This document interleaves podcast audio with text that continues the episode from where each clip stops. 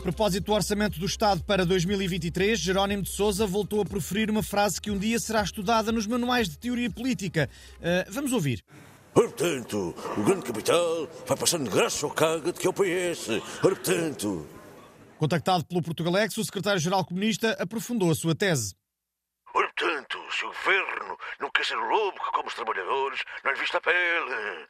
E a vaca drazinha do primeiro-ministro dá mais leite que a minha, portanto. E a cavaldado, o PS não olha ao dente. Essa que é essa. Ora, portanto, ora, portanto.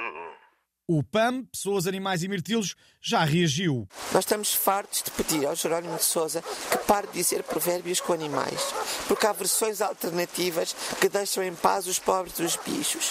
Eu até posso dar alguns exemplos. Mais vale um sapato na mão que dois a voar. Vozes de Bruno não chegam ao céu. Quem tem medo compra um pão. Ou até este, inspirado no José Cid. Ele que tire o capachinho da chuva.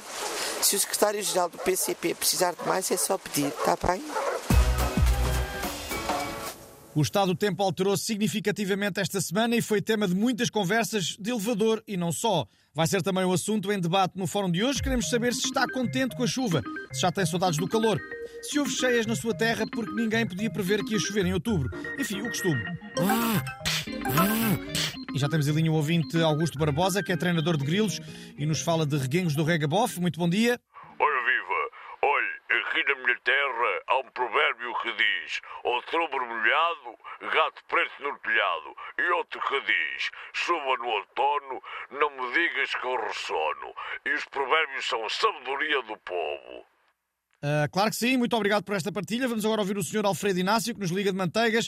Uh, faça o favor de dizer. Muito bons dias a todo o auditório. No meio dessas alterações climáticas todas, é reconfortante saber que há uma coisa que nunca muda. Assim que começa a nevar, são cortados os acessos à torre na Serra da Estrela. Portanto, é bom, é bom termos este orgulho de ser o único país no mundo com uma estância de esqui que fecha sempre que neva. É de facto original. Muito obrigado pela sua participação. Ainda temos tempo para uma última chamada, desta vez da ouvinte Emília Marisa, negacionista do aquecimento global. Não é assim?